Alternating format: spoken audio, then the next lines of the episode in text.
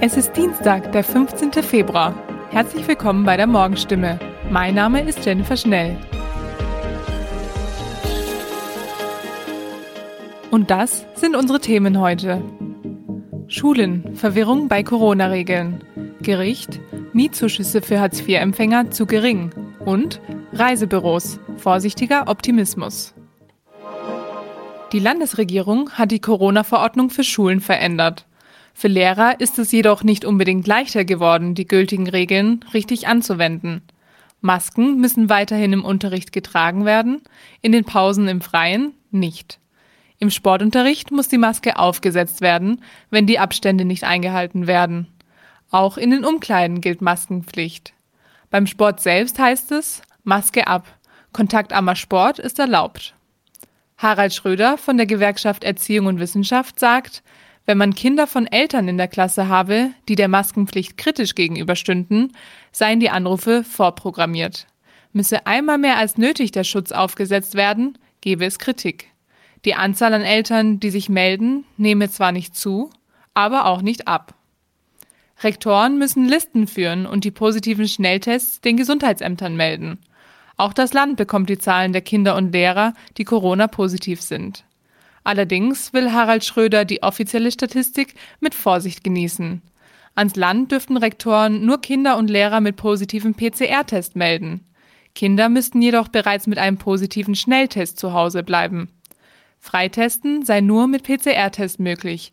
Die Termine dafür seien manchmal nur schwer zu bekommen. Deshalb sagt Schröder, es würden viel mehr Kinder an den Schulen fehlen, als die Statistik aussage. Bei unterschiedlichen Schnelltestergebnissen zu Hause und in der Schule gilt außerdem, der Test in der Schule ist ausschlaggebend. Hartz-IV und Sozialhilfeempfänger bekommen ihre Miete bis zu einer bestimmten Obergrenze ersetzt.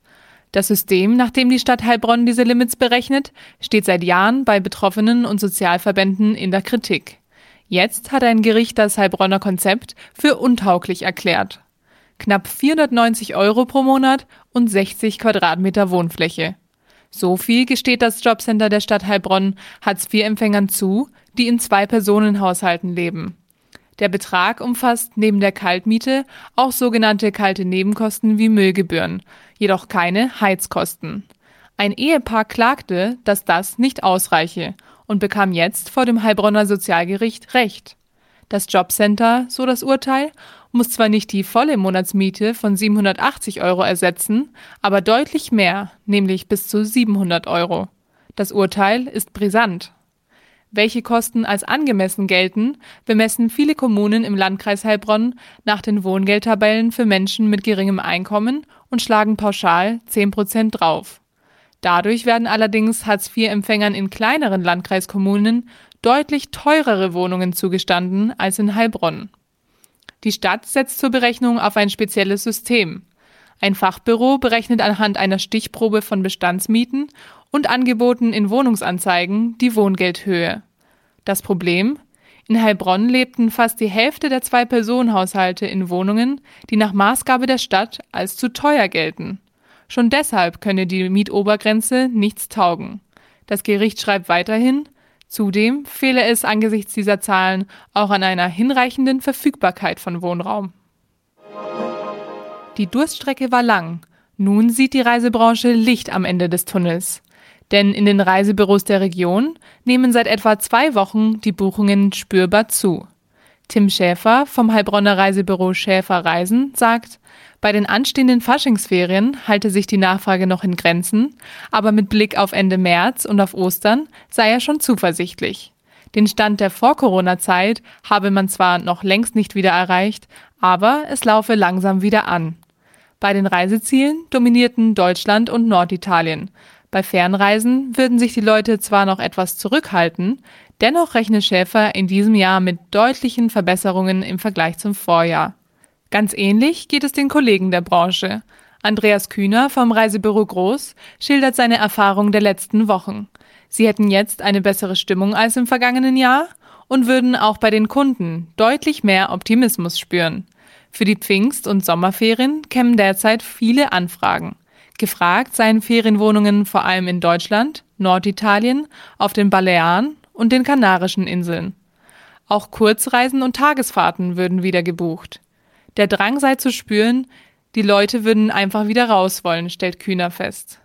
Bei den Fernreisen stehen die USA, Kanada, Australien, Mauritius, die Malediven und andere Inseln im Indischen Ozean auf dem Wunschzettel. Die Welt stünde jetzt wieder offen, schildert Petra Effenberger die Lage.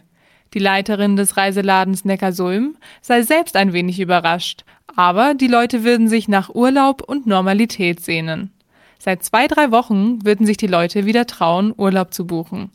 Das gelte auch für den Reiseladen Heilbronn, den Effenbergers Mann leitet. Neben Europa und der Türkei stünden auch die Fernreiseziele Kuba, Thailand, die Kapverden und Australien im Fokus. Ihnen helfe auch, dass die meisten anderen Länder in der Welt lockerer mit Corona umgehen würden, glaubt Effenberger. Zudem seien die Preise für Reisen jetzt noch verhältnismäßig günstig. Soweit die Nachrichten aus der Region. Mehr und ausführliche Informationen lesen Sie in unseren Zeitungen oder auf stimme.de. Weiter geht es mit Nachrichten aus Deutschland und der Welt mit unseren Kolleginnen und Kollegen aus Berlin. Vielen Dank und einen schönen guten Morgen. Mein Name ist Nicole Markwald und das sind heute unsere Themen aus Deutschland und der Welt. Bundeskanzler Olaf Scholz ist zu Gast bei Wladimir Putin in Moskau. Ein Toter bei S-Bahn-Unglück nahe München. Und unter Dopingverdacht Start trotzdem erlaubt. Der Fall der 15-jährigen russischen Eiskunstläuferin bei den Olympischen Winterspielen. Ist es Panikmache oder gibt es eine akute Kriegsgefahr? Nach einer dramatischen Zuspitzung der Ukraine-Krise in den vergangenen Tagen reist Bundeskanzler Olaf Scholz heute nach Moskau, um den russischen Präsidenten Wladimir Putin zu treffen. Der Westen befürchtet, dass Russland in die Ukraine einmarschieren könnte. Wir hören gleich, wie der Besuch von Moskau aus eingeordnet wird. Zuerst aber eine Frage an Uli Reitinger in Berlin. Wie geht Kanzler Scholz rein in dieses Treffen? Naja, er hat kaum Spielräume, eigene Akzente zu setzen. Die Sprachregelung ist mit den Verbündeten wie den USA und Frankreich abgesprochen und sie lautet, wenn Russland die Unversehrtheit der ukrainischen Grenzen verletzt, wird Moskau einen hohen Preis dafür zahlen. Im Falle einer militärischen Eskalation sind wir zu sehr weitreichenden und effektiven Sanktionen bereit. Scholz dürfte auch heute in Moskau vermeiden, konkreter zu werden, damit sich Russland auf nichts einstellen kann.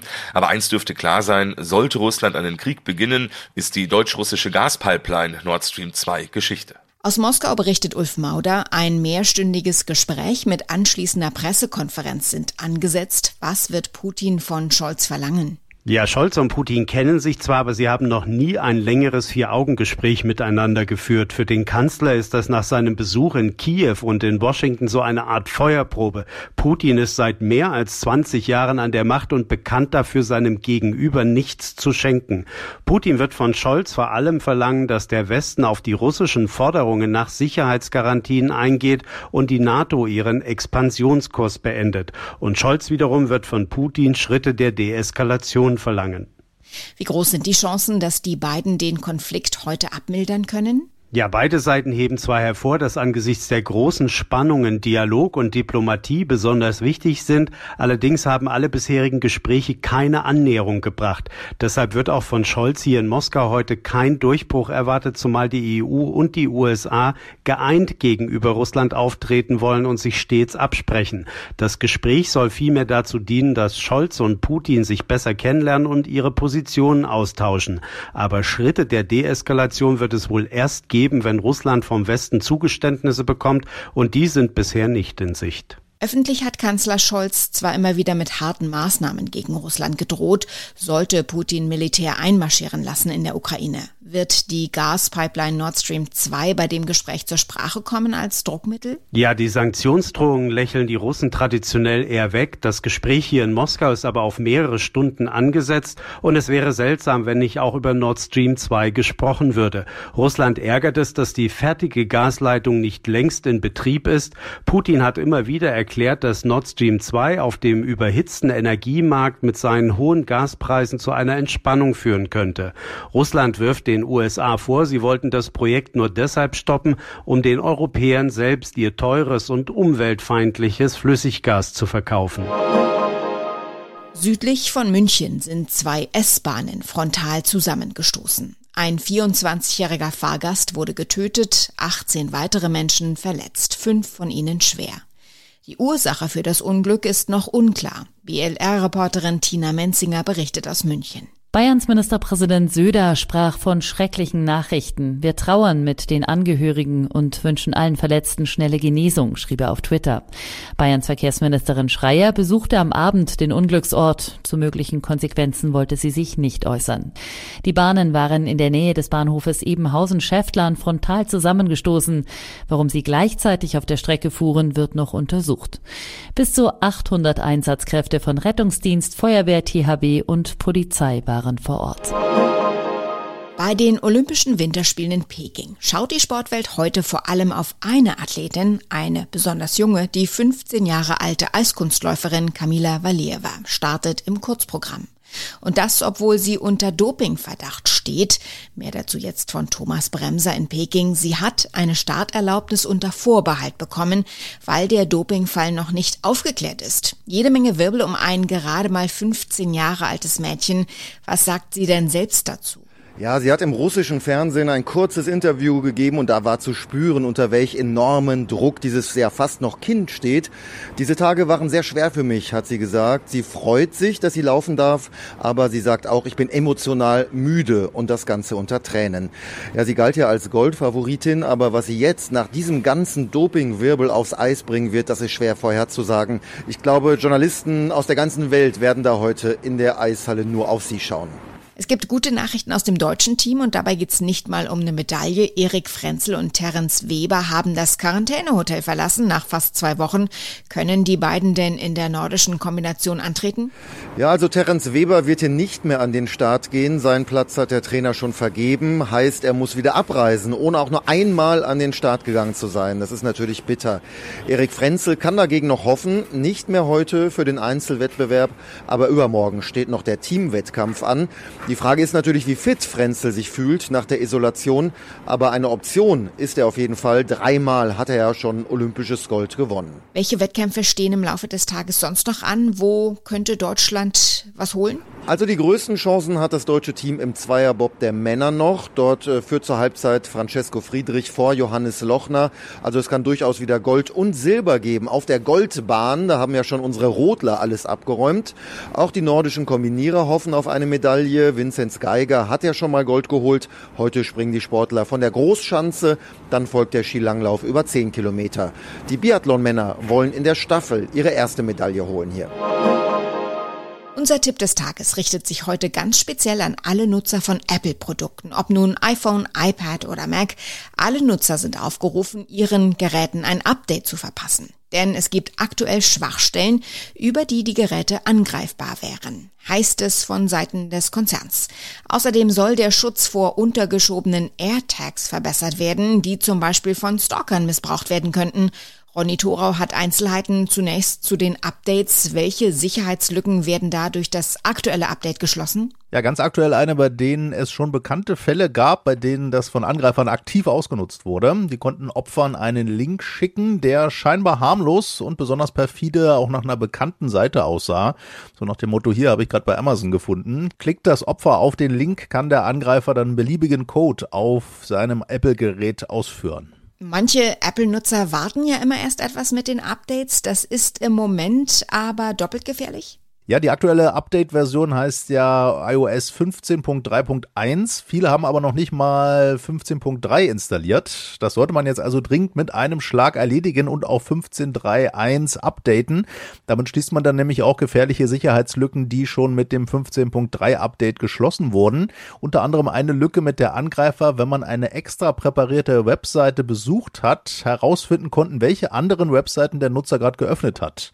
Ein möglicherweise ziemlich intimer Einblick Einblick in die Privatsphäre. Und damit sind wir auch schon beim Thema der AirTags. Das sind kleine Geräte, die man in seinen Rucksack, ans Schlüsselbund oder ins Portemonnaie tun kann, um die aufzuspüren, wenn sie verloren gehen.